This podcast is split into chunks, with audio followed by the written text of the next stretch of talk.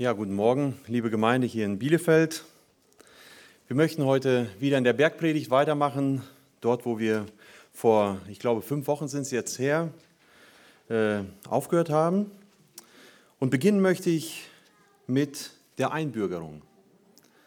2020, ich habe hier eine Statistik von 2020, wurden in Deutschland etwas über 100.000 Menschen eingebürgert. Also sprich Menschen, die ein, eigentlich eine andere Nationalität haben, wurden zu deutschen Staatsbürgern gemacht. Nun, das hört sich erstmal sehr einfach an, aber äh, es gibt dort viele Einbürgerungsvoraussetzungen, die erstmal erfüllt werden müssen. Nach einer gewissen Prozedur, nach einem Prozess der Prüfung werden die Menschen dann entweder eingestuft, sodass sie eingebürgert werden können oder nicht. Aber ich stellte mir die Frage, was verändert sich an den Menschen, wenn sie eingebürgert werden? Gut, sie bekommen einen deutschen Pass. Sie haben 250 Euro Einbürgerungsgebühr, weniger im Portemonnaie. Aber was passiert mit den Menschen selbst? Was ändert sich an ihnen? Sie haben vielleicht ein paar Sorgen weniger und auf der anderen Seite in Deutschland ein paar Sorgen mehr wiederum. Aber als Menschen bleiben sie eigentlich die gleichen. Auch die Bibel spricht von einer Einbürgerung in das Reich Gottes. Und vielleicht sitzt du jetzt hier und du sagst, okay, ich bin jetzt 20, vielleicht 30, vielleicht 40 Jahre schon bekehrt, ich gehe zur Gemeinde, ich gehöre schon lange dazu. Und du hast vielleicht schon ein wenig vergessen, Mensch, wie war das damals mit der Einbürgerung im Reich Gottes? Vielleicht bist du aber auch noch ganz neu in der Gemeinde oder in der Kirche und ähm, du hast es noch ganz klar vor Augen, wie das war mit der Bekehrung, mit der Wiedergeburt, mit, mit der Gemeinde und wie du Gott plötzlich kennengelernt hast. Jesus, er beschreibt es in Johannes 3, welche Einbürgerungsvoraussetzungen es für das Reich Gottes gibt. Da war nämlich der Nikodemus, ein Pharisäer, der versuchte schon sein Leben lang, Bürger dieses Reiches zu werden. Er hatte versucht, mit über 600 Gesetzen, die er versuchte einzuhalten, hat er versucht hineinzukommen in dieses Reich. Und nun kommt er zu Jesus und die eigentliche Frage, die sich ihm eigentlich im Herzen stellt oder die ihm im Herzen bewegt, ist, Rabbi, wie kann ich Bürger des Reiches Gottes werden? Und Jesus antwortet ihm mit sehr, sehr einfachen Worten. Wahrlich, wahrlich, ich sage dir, Johannes 3, Vers 3, wenn jemand nicht von neuem geboren wird, so kann er das Reich Gottes nicht sehen. Und im Vers 5 sagt Jesus noch weiter und sagt, so kann er in das Reich Gottes nicht eingehen. Die Wiedergeburt ist die einzige Einbürgerungsvoraussetzung für den Eintritt in das Reich Gottes. Gott reinigt diesen Menschen, der nun in, in sein Reich hineinkommt. Er reinigt ihn von Dreck und Sünde. Er schenkt ihm ein neues Herz und er stellt ihn jetzt gerechtfertigt vor sich selber hin und sagt aber ganz klar, die Veränderung ist noch nicht abgeschlossen. Das ist erst der Anfang der Veränderung, was ich an dir verändern möchte.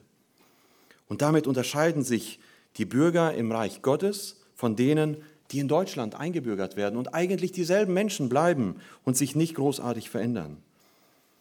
Gott gibt ihnen eine neue Ausrichtung für ihr Leben, ein gehorsames Herz ihrem König gegenüber und Gott beginnt einen lebenslangen Veränderungsprozess in ihrem Leben. Das ist Gottes Plan. Und Jesus erstellt mit der Bergpredigt das Denken der damaligen Menschen komplett auf den Kopf. Denn sie dachten, wenn sie genug einhalten würden, dann würden sie Bürger des Reiches Gottes werden. Dann würden sie sich qualifizieren dafür. Aber Jesus stellt es auf den Kopf und sagt, nein, nein, das geht ganz anders. Im, Im Reich Gottes sieht die Einbürgerung ganz anders aus und nachher geht es auch ganz, ganz anders weiter. Jesus sagt, die Menschen, die im Reich Gottes leben, sie sind glückselig. Und deswegen nennen wir die ersten zwölf Verse in, den, in Matthäus 5 auch die Seligpreisungen. Viele Menschen auf der Erde beneiden uns, weil wir einen deutschen Pass haben. Auch wenn wir das momentan nicht so wirklich beneidenswert manchmal sehen. Aber Menschen im Gottesreich, sie sind wirklich zu beneiden. Denn sie leben in einem Reich, welches ewigen Bestand hat. Durch die neue Geburt gehören sie nun zu einem König, der ewig lebt. Und Jesus, er beschreibt uns hier in den Seligpreisungen, er sagt, diese Menschen, sie sind glückselig, sie sind zu beneiden, weil sie geistlich arm sind, weil sie vor Gott kapituliert haben, weil sie erkannt haben, dass sie Gott mit ihrem Leben, mit ihrem ganzen Tun eigentlich gar nicht beeindrucken können. Jesus sagt, sie sind glückselig, weil sie trauernd sind, weil sie über ihre Sünde trauern, weil sie immer wieder todunglücklich darüber sind, dass sie ihrem König mit ihrer Sünde verunehren. Jesus sagt auch, diese Menschen, sie sind beneidenswert, weil sie sanftmütig sind, weil sie in diesem neuen Leben, zu dem sie jetzt geboren wurden, mit einer ganz sanften Art und Weise ihren Mitmenschen begegnen. Und in der letzten Predigt vor fünf Wochen haben wir uns angesehen, wie diese Menschen beneidenswert glückselig sind, weil sie nach der Gerechtigkeit Gottes hungern und dürsten, weil sie die Heiligkeit Gottes in ihrem Leben Wirklichkeit werden lassen wollen. Und ein Stück weit können wir die Seligpreisungen auch als Prüfkriterien für unser Leben, vor allem für unser Charakter nehmen. Was hat sich verändert von dem Leben vor der Wiedergeburt zum Leben nach der Wiedergeburt? Wie weit ähneln wir schon dem Wesen von unserem König, von Gott? Wie weit wurden wir schon verändert? Wie weit sind wir da schon fortgeschritten?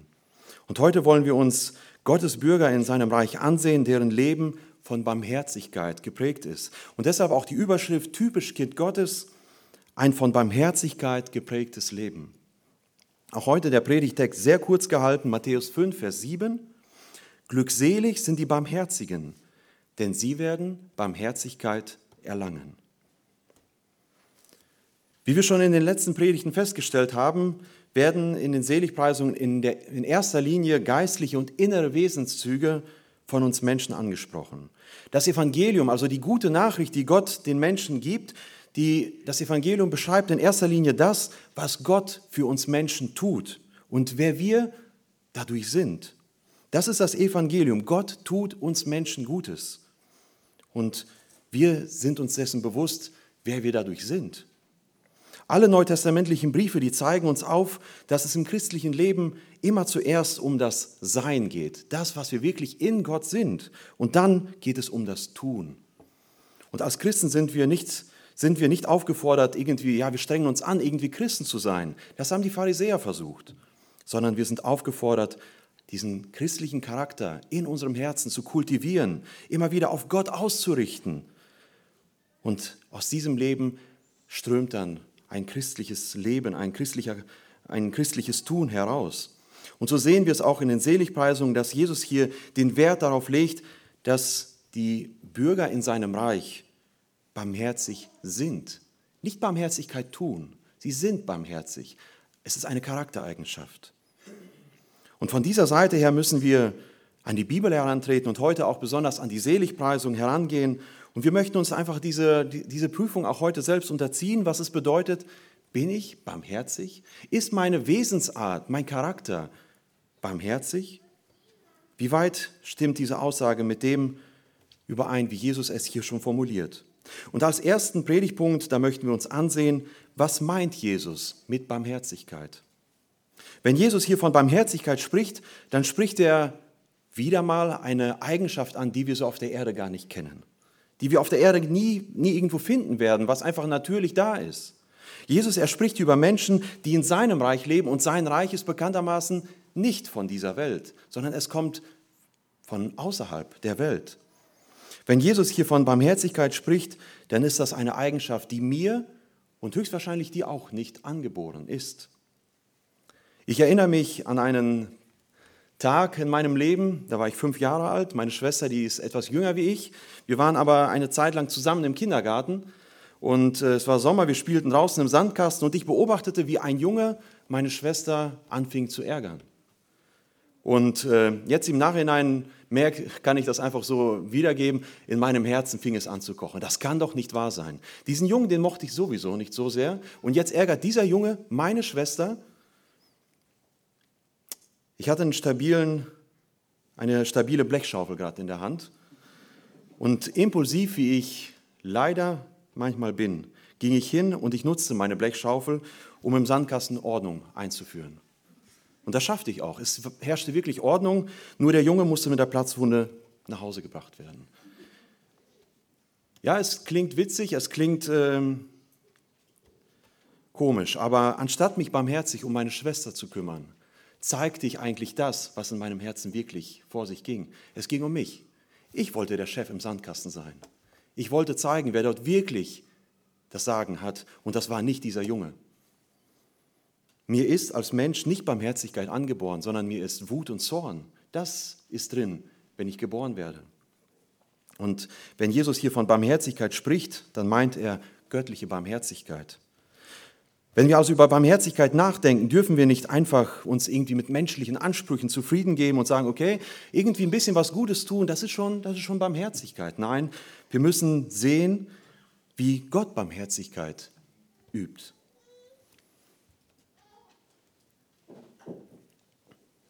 Wenn Jesus über Barmherzigkeit spricht, dann spricht er über Gottes Liebe. Ich habe ja in der letzten Predigt schon einmal ganz kurz erwähnt und aufgezeigt, dass Gottes Eigenschaften sehr stark miteinander verwoben sind. Sie gliedern sich zum einen in Liebe und Heiligkeit. Ja, wir haben festgestellt, die Heiligkeit, daraus entspringt auch äh, die Gerechtigkeit, nach der wir hungern und dürsten sollen. Und aus der Liebe Gottes heraus entspringt seine Barmherzigkeit.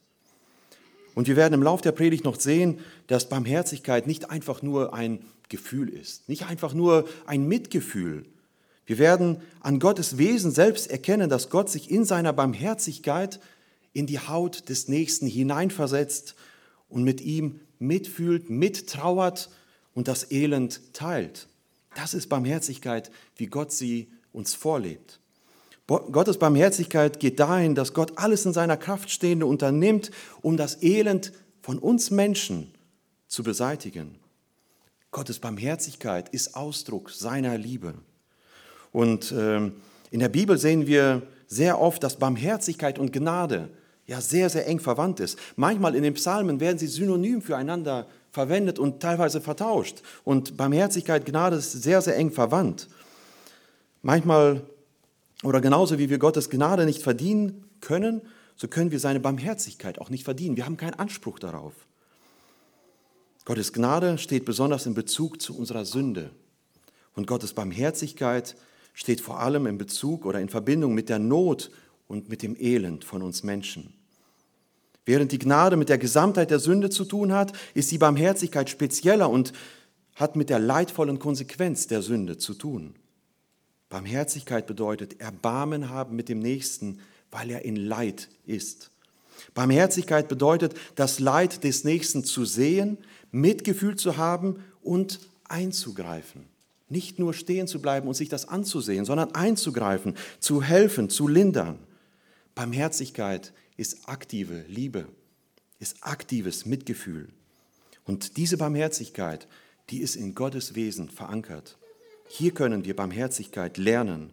Und äh, das möchten wir uns im zweiten Predigtpunkt einmal ansehen. Denn Gott, er stellt sich vor wie er ist. Er stellt seine Wesensmerkmale immer wieder in der Schrift vor. Und wir möchten uns jetzt im zweiten Predigtpunkt ansehen, wo können wir Barmherzigkeit beobachten.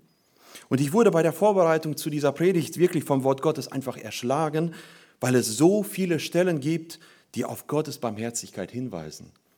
Ich war einfach überwältigt, Gott auf diese Art und Weise als einen barmherzigen Gott zu, ja, kennenzulernen. Und ich habe wirklich gemerkt, dass ich Bibelstellen plötzlich vor Augen hatte, die ich sonst einfach überlesen habe und die Barmherzigkeit dort nicht gesehen habe. Und dabei ist es eine so herrliche Wesenseigenschaft, Gottes Barmherzigkeit. Ich werde im Folgenden einige Bibelverse lesen, um einfach ganz kurz aufzuzeigen, wo wir Gottes barmherziges Wesen sehen können. Zum einen stellt Gott sich Mose als ein barmherziger Gott vor. In 2. Mose 34, Vers 6 lesen wir das, und der Herr ging vor seinem Angesicht vorüber und rief, der Herr, der Herr, der starke Gott, der barmherzig und gnädig ist, langsam zum Zorn und von großer Gnade und Treue. Was gibt es Schöneres, wenn Gott sich selber vorstellt, oder? Und Gott sagt ganz klar, was ihn wirklich kennzeichnet. Er ist stark, er ist barmherzig, er ist gnädig, langsam zum Zorn, Gott ist treu. Das ist unser Gott.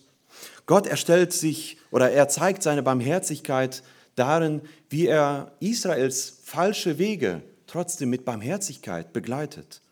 Als Gott mit seinem Volk im verheißenen Land angekommen war, legte er ihnen den Weg des Segens und des Fluches vor. Und anschließend sagt er ihnen, ihr werdet euch für den Weg des Fluches entscheiden. Und er, Gott erklärt ihnen haargenau, welche Züchtigungen er mit ihnen gehen wird oder welche Wege der Züchtigung er gehen wird, um sie wieder zurück zu sich zu holen. Und anschließend sagt er in 5. Mose 4 ab Vers 30, wenn du in der Drangsal bist und dich all diese Dinge getroffen haben am Tag, am Ende der Tage, so wirst du zu dem Herrn, deinem Gott, umkehren und seiner Stimme gehorsam sein. Denn der Herr, dein Gott, ist ein barmherziger Gott. Er wird dich nicht verlassen, noch verderben. Er wird auch den Bund, den er deinen Vätern geschworen hat, nicht vergessen. Israel wird nicht umkehren, weil sie plötzlich zu besseren Menschen werden, sondern weil Gott barmherzig ist, weil sein Wesen unveränderlich ist, weil seine Treue unendlich groß ist. Einen weiteren Punkt sehen wir Gottes oder Gottes Barmherzigkeit in den Klageliedern. Auch hier ist Gottes oder hier ist Gottes Züchtigung wirklich real zu sehen, wie Gott das Volk wirklich züchtigen muss aufgrund ihres Ungehorsams, aber seine Barmherzigkeit, sie ist nicht deswegen nicht weg. Sie ist immer noch da. Jeremia hatte 40 Jahre lang in Juda als Prophet gedient. Er hatte sie fortwährend auf die, ihren Untergang eigentlich eingestimmt und vorbereitet und zur Umkehr gerufen. Und trotzdem fällt Israel, Nord, das Nordreich an Assyrien und die Babylonier stehen jetzt vor, dem, vor den Toren Jerusalems und Gott übt Gericht an seinem Volk.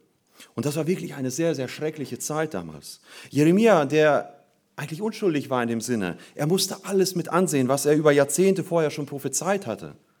Aber in ihm regt sich nicht Schadenfreude, sondern eine sehr große Trauer über sein Volk. Und in diesen Klageliedern schreibt er auf, und wir haben es heute in den Händen, wie Jeremia an Gott denkt, wie er über Gott denkt. Und mitten in diesem Klagelied, wo er diese ganzen Katastrophen beschreibt, die Gott mit seinem Volk geht, beschreibt Jeremia etwas sehr Besonderes. Er fasst Hoffnung in all dem Leid, welches er um sich sieht. Wir lesen in Klagelieder 3, ab Vers 19 folgende Worte. Gedenke doch an mein Elend und mein Umherirren, an den Wermut und das Gift. Beständig denkt meine Seele daran und ist tief gebeugt. Merkt ihr, was für ein Leid dort wirklich war? Dieses aber will ich in meinem Herzen vorhalten. Darum will ich Hoffnung fassen. In all dem Leid fasst Jeremia Hoffnung. Warum? Gnadenbeweise des Herrn sind, dass wir nicht gänzlich aufgerieben wurden, denn seine Barmherzigkeit ist noch nicht zu Ende. Sie ist jeden Morgen neu und deine Treue ist groß.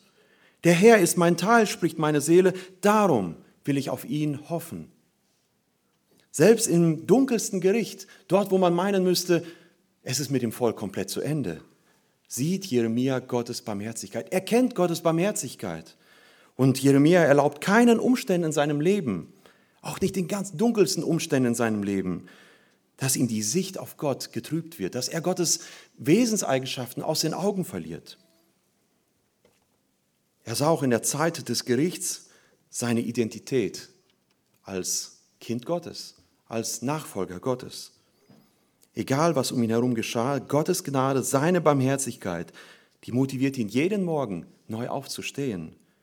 Und an dieser Stelle möchte ich einmal vielleicht auch praktisch werden für uns. Kannst du, kennst du diese Zeiten, wo du vielleicht wirklich geknickt bist? Nun, wir erleben nicht das, was der Jeremia damals erlebt hat und gesehen hat. Aber auch wir haben manchmal Nöte in unserem Leben, wo wir wirklich nicht mehr wissen, Mensch, wie wird diese Woche zu Ende gehen? Geschweige denn dieses Jahr. Vielleicht trauerst du in deinem, in deinem Leben um Liebste, die du verloren hast und es fällt dir wirklich schwer, weil du sie so eng in deinem Herzen eingeschlossen hast.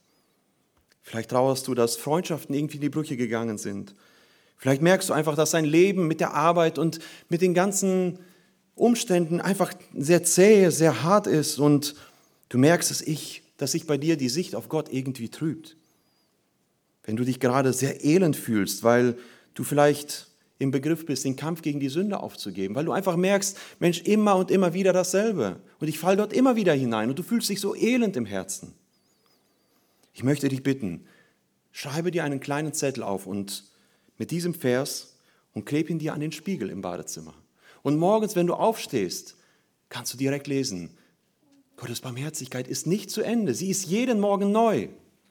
Wenn du zur Arbeit fährst und einfach niedergeschlagen bist, so kannst du auf Gott, dich auf Gott ausrichten und kleb dir ans Armaturenbrett einen Zettel mit diesem Vers und sage es dir immer wieder, Gottes Barmherzigkeit ist noch nicht zu Ende. Dieser Vers, er beschreibt unser Sein als Christen, unser, unsere Identität als Kinder Gottes. Diese Verse beschreiben unseren Gott, der sich nicht verändert. Diese Verse geben Trost in einer Not und in einem Leid. Und was ich hier einfach interessant finde, wie Jeremia beschreibt, dass Gottes Barmherzigkeit jeden Morgen neu ist. Sie ist keine abgestaubte oder so abgestandene oder verstaubte Barmherzigkeit. Ich weiß nicht, kennt ihr das, wenn so eine Colaflasche über fünf Tage in der Sonne stand und nicht verschlossen war? Das, das schmeckt nicht mehr. Das ist so abgestanden, so abgestaubt. Aber eine frische Cola aus dem Kühlschrank in einer Hitze, wie ist das erfrischend? Gottes Barmherzigkeit ist jeden Morgen neu. Sie ist jeden Morgen frisch da für dich, für deine Not, in der du gerade bist. Das ist unser Gott. Gottes Barmherzigkeit erlaubt uns, dass wir unsere Schwachheit auch zugeben dürfen, weil er barmherzig ist. Aber Gottes ganz große Barmherzigkeit, sie ist in Jesus sichtbar geworden. Gottes größte Barmherzigkeit hat er daran geübt, dass er den Menschen einen Ausweg aus ihrem größten Problem gegeben hat. Gott hat nicht nur Mitgefühl mit uns gehabt, als er gesehen hat, ja, die Sünde, die macht den Menschen wirklich zu schaffen. Mensch, was machen wir denn da? Nein, Gott hat aktive Liebe. Gott hat aktive Barmherzigkeit. Er unternimmt alles in seiner Macht Stehende, um die Macht der Sünde zu brechen. Und er gibt seinen Sohn damit dieses Problem, damit dieses Leid der Menschen behoben und beendet werden kann.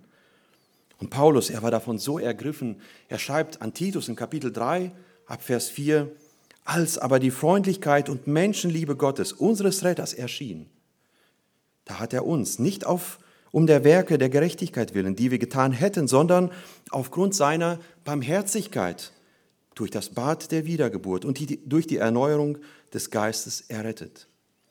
Unsere Rettung basiert auf Gottes Eigenschaften, aufgrund seiner Barmherzigkeit. Das macht Paulus hier so wunderbar deutlich. Seine Freundlichkeit, seine Güte, seine Menschenliebe, seine Barmherzigkeit, sie sind Grund für unsere Rettung. Gott sah unser Elend und er handelte.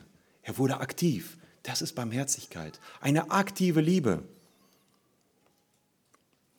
Paul Wascher, er hat einmal gesagt, die drei der schönsten und wertvollsten Begriffe in der Schrift sind Gottes Barmherzigkeit, Gottes Gnade und Gottes Geduld.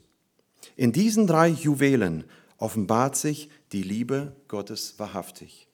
Gottes Barmherzigkeit bezieht sich auf Gottes Liebenswürdigkeit, Weichherzigkeit und Mitleid, selbst gegenüber den armseligsten und bemitleidenswertesten seiner Geschöpfe. Das ist Gottes Eigenschaft. Er ist barmherzig. Nun, ich denke, diese wenigen Verse, die ich gelesen habe, es gibt tatsächlich noch ein Stück weit mehr, die Gottes Barmherzigkeit beschreiben. Die haben uns gezeigt, Gott ist wirklich barmherzig. Und wenn wir Barmherzigkeit leben, wenn wir barmherzig sein wollen, dann muss Gottes Barmherzigkeit unsere Referenz sein. Das muss der Punkt sein, wo wir sagen, okay, das ist Barmherzigkeit und da möchte ich hin. Denn ich werde ja verändert von Gott, indem ich zu einem neuen Leben wiedergeboren wurde. Aus Gottes Wesen heraus entspringt nun sein barmherziges Handeln und wir müssen uns, ich denke, ernsthaft die Frage stellen, bin ich barmherzig in meinem Leben? Ist mein Charakter, mein Wesen von Barmherzigkeit geprägt? Im dritten Predigtpunkt möchte ich die Auswirkung von einem barmherzigen Menschen aufzeigen. Und dabei möchte ich den Punkt so benennen, wie können wir Barmherzigkeit üben? Wie geht das? Wie wir schon festgestellt haben, und ich möchte es noch einmal wiederholen, damit es sich bei uns wirklich einbrennt, Barmherzigkeit ist aktive Liebe. Und so sehen wir in Lukas 10, wie ein Gesetzesgelehrter auf Jesus zukommt. Es geht hier um die praktische Barmherzigkeit in der Not des Alltags. Und dieser Gesetzesgelehrte kommt auf Jesus zu und er möchte ihn mit einer Fangfrage versuchen. Schlagt mit mir gemeinsam Lukas 10 auf Lukas 10 ab Vers 25. Hier lesen wir, und siehe, ein Gesetzesgelehrter trat auf, versuchte ihn und sprach, Meister, was muss ich tun, um das ewige Leben zu erben? Und er sprach zu ihm, was steht im Gesetz geschrieben? Wie liest du? Er aber antwortete und sprach, du sollst den Herrn, deinen Gott, lieben mit deinem ganzen Herzen und mit deiner ganzen Seele und mit deiner ganzen Kraft und mit deinem ganzen Denken und deinen Nächsten wie dich selbst. Er sprach zu ihm, du hast recht geantwortet, tu dies, so wirst du leben. Er aber wollte sich selbst rechtfertigen und sprach zu Jesus, und wer ist mein Nächster? Wer ist mein Nächster, den ich aktiv lieben kann? Da steht nun dieser Mann vor Jesus und er meinte in seinem Leben bisher recht gut dargestanden zu haben. Er meinte, ja, ich bin schon eigentlich ein guter Bürger, ich habe viele Gesetze schon eingehalten. Dieser Mann steht selbstgerecht vor Jesus und Jesus muss ihm wirklich zeigen, was ihm wirklich fehlt. Und Jesus zeigt in einem Gleichnis, welches jetzt folgt, auf, wie die selbstgerechten jüdischen Leiter einen verprügelten Landsmann links lieben lassen. Sie gehen auf der anderen Straßenseite weiter. Ein Mann, dem sie eigentlich helfen müssten, aktiv Liebe zeigen könnten. Sie gehen auf der anderen Straßenseite weiter. Aber dann geschieht in dem Gleichnis das Unvorstellbare. Und das möchte Jesus hier nutzen, weil er wirklich äh, Personengruppen nimmt, die so wahrscheinlich niemals gehandelt hätten. Und Jesus nutzt es und sagt, ein Samariter, ein verachteter Mann bei den Juden, er sieht diese Not und er sieht das Leid und dieser Mann, er zeigt aktive Liebe. Er zeigt Barmherzigkeit. Wir lesen dann ab Vers 33, ein Samariter aber kam auf seiner Reise in seine Nähe und als er ihn sah, hatte er Erbarmen. Und er ging zu ihm hin, verband ihm die Wunden und goss Öl und Wein darauf, hob ihn auf sein eigenes Tier, führte ihn in eine Herberge und pflegte ihn. Und am anderen Tag, als er vorzog, gab er den Wirt zwei Denare und sprach zu ihm, verpflege ihn und was du mehr aufwendest, will ich dir bezahlen, wenn ich wiederkomme. Welcher von diesen dreien ist deiner Meinung nach nun der nächste dessen gewesen, der unter die Räuber gefallen ist? Er sprach, der, welcher die Barmherzigkeit an ihm geübt hat. Da sprach Jesus zu ihm, so gehe du hin und handle ebenso. Dieser Samariter, er hatte Erbarmen gezeigt. Er hatte öffentlich demonstriert, was es bedeutet, barmherzig zu sein, aktiv Liebe zu üben. Ein Mensch, der Gottes Barmherzigkeit erlebt hat. Und ich denke, heute sind hier viele von uns da, die Gottes Barmherzigkeit erlebt haben. Dieser Mensch wird auch immer aus einem barmherzigen, aus einem barmherzigen Herzen heraus Barmherzigkeit ausüben wollen. Wie sieht es mit meiner, mit deiner Barmherzigkeit im Alltag aus? Mit diesen praktischen Nöten, die wir jeden Tag um uns herum sehen. Es ist nicht immer der Mann, der, in der, in der im Graben gerade liegt wie wir es jetzt im, im Gleichnis geleben, gelesen haben. Wir leben in einem Land, wo es keine große Hungersnot gibt. Aber auch in Deutschland gibt es sehr, sehr viel große Not. Wichtig dabei ist zu verstehen, dass Gott uns Menschen auf den Weg stellt, an denen wir Barmherzigkeit üben dürfen. Wir werden niemals alles in der Welt beheben müssen, wo gerade Not und Leid ist. Aber Gott stellt uns Menschen in den Weg und wir gehen dran vorbei und wir wissen eigentlich im Herzen, ja, hier kann ich helfen. Hier kann ich irgendwie aus der Not helfen. Ich kann hier das Leid lindern. Das fängt vielleicht schon bei den Kindern an, die in der Schule sind. Ich denke da an die Zeiten, wo, wir, wo ich in der Schule war und wir hatten immer Außenseiter in der Klasse. Die gab es immer. Die waren vielleicht ein bisschen komisch oder irgendwie gehörten die nicht ganz dazu. Aber was macht man mit diesen Kindern? Man drängt sie nach außen hin. Aber was können wir als, als Kinder Gottes tun? Wir können uns mit ihnen identifizieren. Auch sie leiden. Das ist Leid für sie, wenn sie in der Klasse gemobbt werden, wenn sie an, die, an, an den Rand gedrückt werden. Ihr könnt in der Klasse genau mit diesen Kindern zusammen sein. Ihr könnt euch ihre annehmen und sagen, komm, komm zu mir, wir, ich, ich möchte mit dir zusammen sein.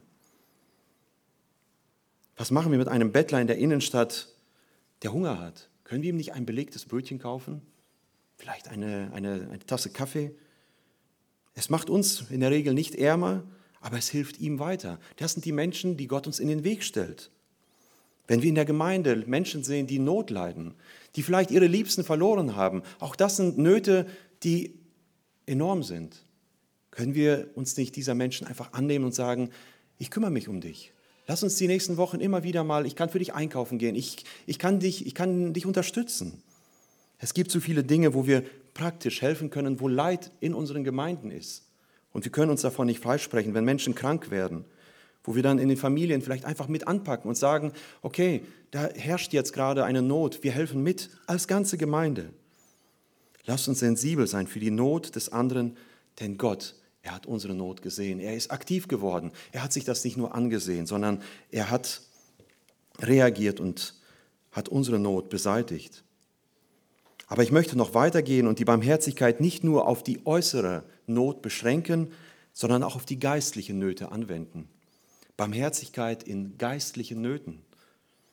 Wenn wir uns Matthäus 5, Vers 7 lesen, können wir ganz schnell dazu kommen und sagen, ja, letzten Samstag, gestern war ich einkaufen, ich habe diesem Bettler ein belegtes Brötchen gekauft, ich mache einen Haken dran und sage, alles ist gut. Aber wisst ihr, Gottes Barmherzigkeit hört da nicht auf, wenn er hungernde Menschen satt macht. Gottes Barmherzigkeit geht über die praktische Barmherzigkeit von uns hinaus und sie wird in der Vergebung uns gegenüber am deutlichsten. Barmherzigkeit ist eine Eigenschaft Gottes, das haben wir vorhin schon gelesen, die zu Vergebung führt, die zur Rettung führt. Vergebung steht immer hinter der Barmherzigkeit Gottes. Sie ist ganz eng miteinander verwoben. Vergebung ist die logische Folge von Barmherzigkeit. Und wenn du sagst, ja, ich bin eigentlich barmherzig, doch, doch, ich meine schon, dass ich barmherzig bin. Da möchte ich dich fragen, wie sieht es bei dir mit der Vergebung aus? Ja, wie gern vergibst du? Gott gibt uns das beste Beispiel darin.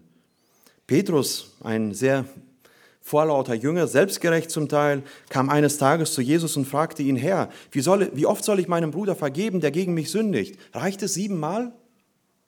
Und Jesus antwortete ihm, ich sage dir nicht siebenmal, sondern siebzigmal siebenmal. Und um Petrus diesen Sachverhalt im Reich Gottes zu erläutern, wie man im Reich Gottes vergibt und wie Barmherzigkeit praktisch wird, erzählt Jesus seinem Jünger ein Gleichnis und sagt, darum gleicht das Reich der Himmel, das Reich Gottes, einem König, der mit seinen Knechten abrechnen wollte.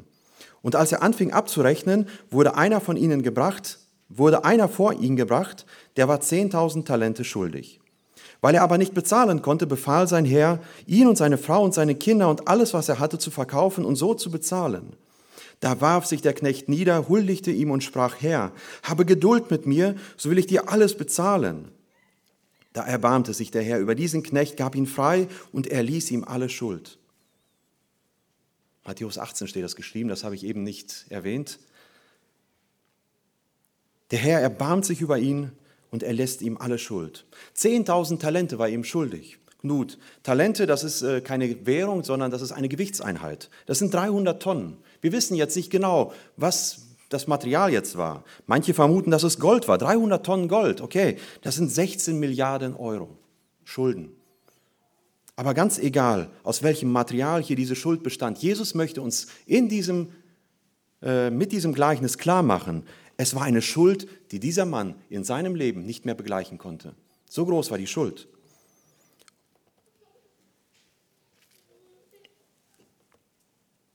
Aber im Vers 26 geht es weiter. Ab Vers 28, Entschuldigung. Als aber dieser Knecht hinausging, fand er einen Mitknecht, der war ihm 100 Denare schuldig. Den ergriff er, würgte ihn und sprach, bezahle mir, was du schuldig bist. Da warf sich ihm sein Mitknecht zu Füßen, bat ihn und sprach, habe Geduld mit mir, so will ich dir bezahlen. Er aber wollte nicht, sondern ging hin, warf ihn ins Gefängnis, bis er bezahlt hätte, was er schuldig war. 100 Denare, etwa fünf Monatslöhne. Ich meine, für mich ist es doch recht viel, fünf Monatslöhne irgendwo äh, verliehen zu haben. Aber im Vergleich 16.000 Euro, 16, Entschuldigung, 16 Milliarden, das sind fünf Monatslöhne, ein Klacks. Und Jesus verdeutlicht hier unser Verhalten, welches wir in ähnlicher Art und Weise doch immer wieder leider an den Tag legen. Uns sind Summen vergeben worden, die wir in unserem Leben nie hätten abbezahlen können. Und wir sind nicht bereit, Kleinigkeiten an unseren Mitmenschen zu vergeben, aktiv Barmherzigkeit zu üben. Es ist für mich eine sehr direkte Anwendung, denn ich muss hier nicht lange überlegen, wie diese Wahrheit in mein Leben passt. Glückselig sind die Barmherzigen, denn sie werden Barmherzigkeit erlangen, sagt Jesus uns in der Bergpredigt. Ein barmherziger Bürger im Gottesreich ist ein Mensch, der gerne vergibt, der nicht nachtragend ist. Wie oft gleichen wir diesem Mann aus dem Gleichnis der seinen Schuldner noch eine Zeit lang zappeln lassen will, ihm zu spüren lassen will, hey, du hast dich da verschuldet. Und Jesus beendet das Gleichnis mit den Worten des barmherzigen Herrn. Da heißt es, da ließ sein Herr ihn kommen und sprach zu ihm, du böser Knecht, jene ganze Schuld habe ich dir erlassen, weil du mich batest. Solltest denn nicht auch du dich über deinen Mitknecht erbarmen, wie ich mich über dich erbarmt habe? Wie oft ist es so, dass ich mich als Mann an meiner Ehefrau versündige? Aber wisst ihr, meine Frau ist eine barmherzige Frau. Ich kann es manchmal gar nicht begreifen, wie oft sie mir und wie viel sie mir vergibt. Meine Frau hat von Gott so viel Barmherzigkeit erfahren und sie gibt diese immer wieder an mich weiter. Es ist für mich unfassbar, dieses zu erleben. Beziehungen in unseren Familien, in unseren Ehen, Freundschaften, aber auch einfach Geschwister in der Gemeinde. Wir sind davon abhängig, dass wir Barmherzigkeit aneinander üben, dass wir einander vergeben. Wie oft haben wir diese Glückseligkeit nicht, weil wir im Herzen irgendwo nicht vergeben wollen, weil wir es irgendwie krampfhaft festhalten und sagen, nee, das ist noch nicht ganz geklärt. Und wir merken einfach innerlich selbst, das macht uns selbst nicht glücklich. Wir sind nicht beneidenswert in diesem Zustand und Jesus sagt, glückselig sind die Barmherzigen, die wirklich auch vergeben. Anhand dieser beiden Gleichnisse haben wir einen kleinen Überblick erhalten, wie unser barmherziger Charakter ja, ausgeweitet und werden kann, wie er wachsen kann und auch sichtbar werden kann. Und vielleicht stellt sich der eine oder andere die Frage, Mensch, alles schön und gut, aber warum handle ich nicht immer barmherzig? Ich bin Kind Gottes, ja, aber warum bin ich denn manchmal so hartherzig? Was ist die Ursache? Auch mit diesen Menschen hat Jesus Kontakt gehabt, zu tun gehabt. Und Jesus, wisst ihr, er hat ihr wahres Problem aufgedeckt. Er hat ihnen gezeigt, warum sie so hartherzig sind. Und ich möchte zum vierten Predigtpunkt kommen und uns die Frage stellen, warum sind wir nicht immer barmherzig? Ich möchte uns auch hier anhand von zwei kurzen Beispielen aufzeigen, was das Problem dieser Menschen war, warum sie so hartherzig waren, die Jesus begegnet sind. Denn wir unterscheiden uns heute eigentlich gar nicht zu den Menschen von damals. Wir lesen zum einen in Matthäus 9, das sind nur einige Verse weiter, nach der Bergpredigt, Matthäus 9 von, von der Berufung des Matthäus zu, ja, zum Jünger Jesu. Matthäus war ein Mann, der in Israel einen sehr schweren, schwierigen Stand hatte. Er, war, er trieb für die Römer Zölle ein und man sagte ihm nach, dass er immer auch in eine eigene Tasche hineinwirtschaftete. Und dadurch war er für die, Jünger, für die Juden ein, ja, zu einem Verräter geworden. Und nachdem er jetzt Jesus aber nachgefolgt war, lädt er Jesus, seine Jünger und auch seine Freunde von der Straße zu einem Essen ein. Und so lesen wir in Matthäus 9 ab Vers 10, und es geschah, als er in dem Haus zu Tisch saß, siehe, da kamen viele Zöllner und Sünder und saßen mit Jesus und seinen Jüngern zu Tisch. Und als die Pharisäer es sahen, sprachen sie zu seinen Jüngern, warum ist euer Meister mit den Zöllnern und Sündern? Jesus aber, als er es hörte, sprach zu ihnen, nicht die Starken brauchen den Arzt, sondern die Kranken. Geht aber hin und lernt, was es heißt, ich will Barmherzigkeit und nicht Opfer. Denn ich bin nicht gekommen, Gerechte zu berufen, sondern Sünder zur Buße. Was war hier das große Vergehen Jesu oder das scheinbar große Vergehen? Er aß mit den Zöllnern und Sündern. Und das machte man als guter, als rechtschaffener Jude nicht. Man war ja schließlich etwas Besseres. Aber Jesus sagt, hey, ihr habt es nicht ganz verstanden. Geht hin und lernt. Ihr meint schon viel zu wissen, aber geht hin und lernt, was es heißt, ich will Barmherzigkeit und nicht Opfer. Die Pharisäer waren Männer, die ungemein viel in ihrem Leben aufopferten, um einen guten Stand zu haben vor Gott. Und Jesus, er offenbart ihre Sünde und sagt, ihre Regeln waren ihnen wichtiger wie die Menschen im Volk. Sie selbst waren sich wichtiger wie die Menschen im Volk. Und in Matthäus 12 kommt zu dem zweiten Beispiel, wo Jesus ihr Problem aufzeigt, geht es um etwas Ähnliches. Jesus, er war mit den Jüngern am Sabbat spazieren und sie reißen oder streifen beim Vorbeigehen Ehren ab. Und auch hier waren die Pharisäer prompt zur Stelle und sie ziehen Jesus zur Rechenschaft und sagen, hey, deine, Sünde, äh, deine, deine Jünger, die tun, was am Sabbat nicht erlaubt ist. Und auch hier antwortet Jesus ihnen, geht hin und lernt, was es heißt, ich will Barmherzigkeit und nicht Opfer. Zwei verschiedene Situationen, zweimal die gleiche Aufforderung. Geht hin und lernt, was es bedeutet, ich will Barmherzigkeit und nicht Opfer. Jesus, er zitiert hier Hosea, der dem Volk Israel damals schon einen heuchlerischen Gottesdienst vorwerfen musste. Und genau in diese Spuren traten die Pharisäer. Ihr Glaube war ein heuchlerischer Glaube, ein Glaube, der nur auf Sichtbarkeit ausgelegt war und nicht auf den Charakter des Herzens und des, des Menschen. Sie hatten sich einen Glauben zusammengestellt, der einen guten, einen wirklich tollen äußeren Schein hatte, aber sie argumentierten nur noch im Sinne ihrer Väter und Vorfahren. Das, was Gott von ihnen wirklich verlangte, das hatten sie schon lange vergessen. Gott wollte ihre Opfer nicht. Gott wollte ihre heuchlerischen Gottesdienste nicht. Gott wollte sehen, wie sie sich aktiv um die Menschen in ihrem Volk kümmerten und sie liebten, Barmherzigkeit übten. Warum sind wir nicht immer barmherzig? Weil auch unser Glaube manchmal zu einer gesetzlichen, zu einer kalten Religion werden kann. Dann, wenn wir nicht mehr auf Gott ausgerichtet sind, sondern auf, unser, auf unsere Fassade. Wenn es um uns geht, dass wir im rechten Licht dastehen, dann werden wir sehr, sehr schnell hartherzig, weil wir nicht mehr den Blick auf Gott und nicht auf die Menschen um uns herum haben. Dann, wenn wir unseren Glauben vielleicht selber irgendwie zusammenstricken, peinlich darauf achten, dass alles irgendwie gut eingehalten wird. Wir können uns sogar in der Gemeinde manchmal in Dienste verstricken, wo wir die Menschen um uns herum komplett aus den Augen lassen. Dabei ist es Gott wichtig, dass wir einander mit Liebe und Barmherzigkeit umgeben. Die Pharisäer stellten sich in ein gutes Licht. Sie gingen regelmäßig in den Gottesdienst. Sie spendeten viel, gaben viel Zeit für die Synagoge hin. Und wir können diesen Menschen tatsächlich manchmal ähneln, indem wir unsere Geschwister irgendwie doch die harte Kante zeigen, weil sie nicht in, unsere, in unser Konzept passen. Deshalb lasst uns einfach darauf achten, wohin unser Blick geht. Ist er auf uns gerichtet, auf unsere Selbstgerechtigkeit oder sind wir auf Gott fokussiert und sehen die Menschen um uns herum und können wirklich die Barmherzigkeit ausüben, weil wir immer im Bewusstsein haben, Gott hat uns so viel Barmherzigkeit erwiesen und er erweist sie uns immer wieder. Wir haben uns jetzt den längsten Teil der Predigt mit dem ersten Halbsatz beschäftigt. Aber die, die Seligpreisung im Kapitel 7, die ist noch nicht zu Ende.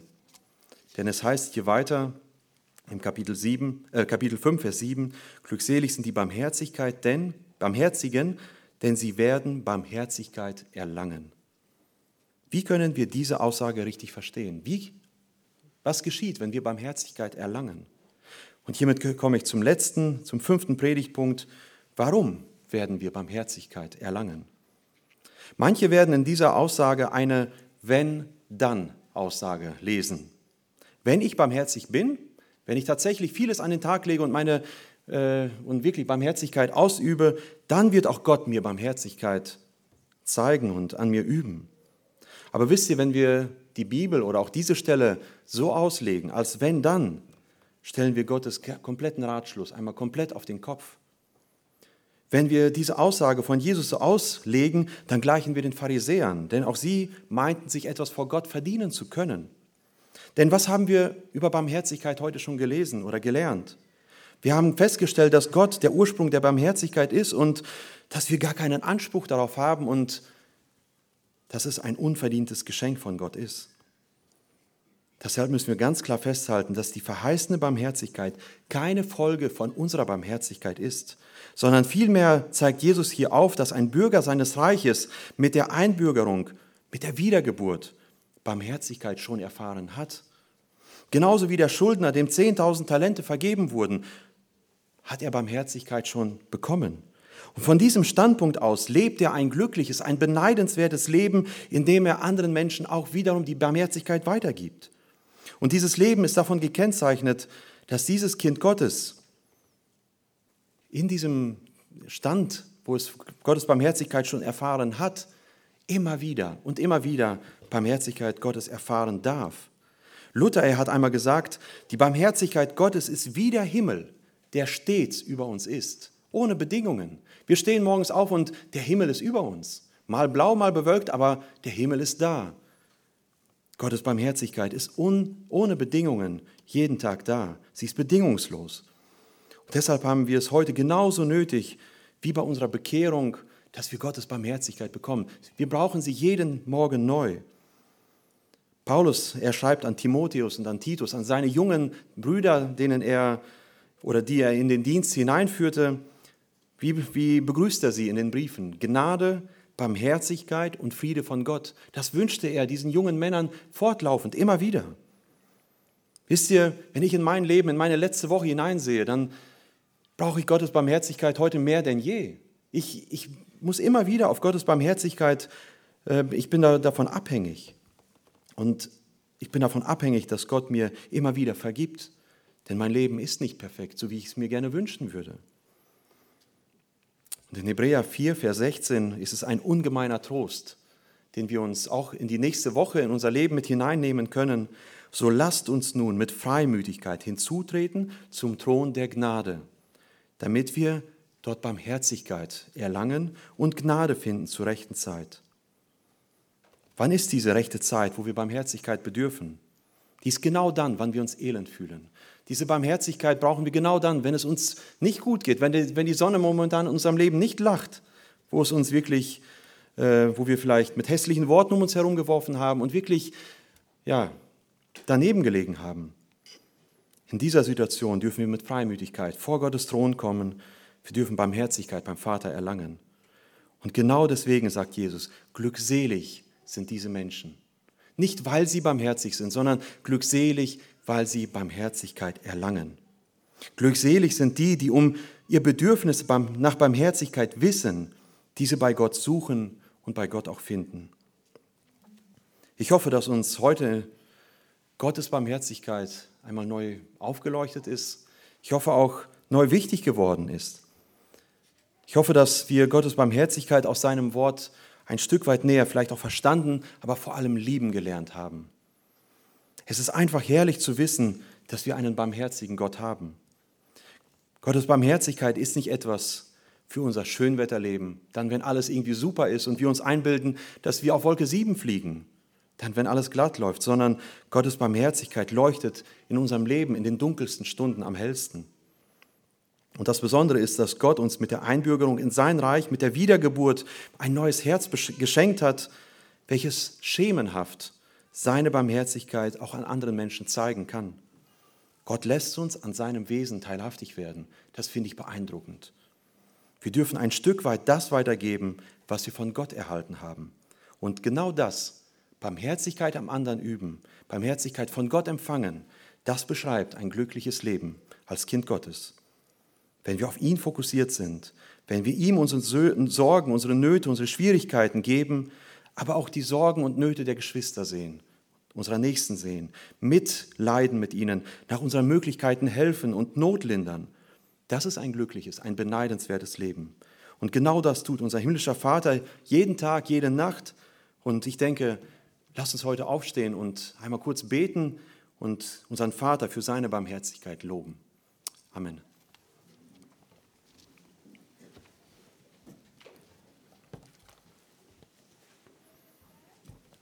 Himmlischer Vater, ich danke dir dafür, dass du so großartige Wesenseigenschaften hast. Wir dürfen sie in deinem Wort immer wieder an verschiedenen Stellen finden und ich bin davon beeindruckt und ich danke dir dafür, dass du barmherzig bist. Ich danke dir dafür, dass du an meinem Leben Barmherzigkeit geübt hast und es immer wieder und jeden Tag aufs Neue übst. Ich darf leben und immer wieder zu dir kommen, weil du barmherzig bist. Du kennst meine Not mit meiner Sünde wo ich immer wieder verzweifle und doch zu dir laufen darf und du vergibst mir voller Barmherzigkeit. Ja, ich bitte dich, Herr, schenk du mir immer einen, ein, ein Verlangen, Herr, darin zu wachsen, Herr, dass meine Barmherzigkeit ja, wachsend ist in meinem Leben, immer mehr wird, dass ich die Menschen um mich herum sehe, wo sie in Not sind, sei es praktischer Art, aber auch geistliche Nöte, wo sie um Vergebung bitten und ich ihnen doch frei und gerne vergebe, Herr, sodass dass freie und gute Beziehungen bestehen können. Ich danke dir, mein Gott und Vater, dass du uns vorlebst und vorgelebt hast, was es bedeutet, barmherzig zu sein. Ich bitte dich auch für die Gemeinde hier in Bielefeld, dass du auch ihnen ein wachsendes Verlangen schenkst, miteinander zu leben, Herr, einander auch mit Barmherzigkeit zu begegnen. Danke dir, dass du uns verbindest, Herr, durch deinen Sohn, der uns errettet hat. Amen.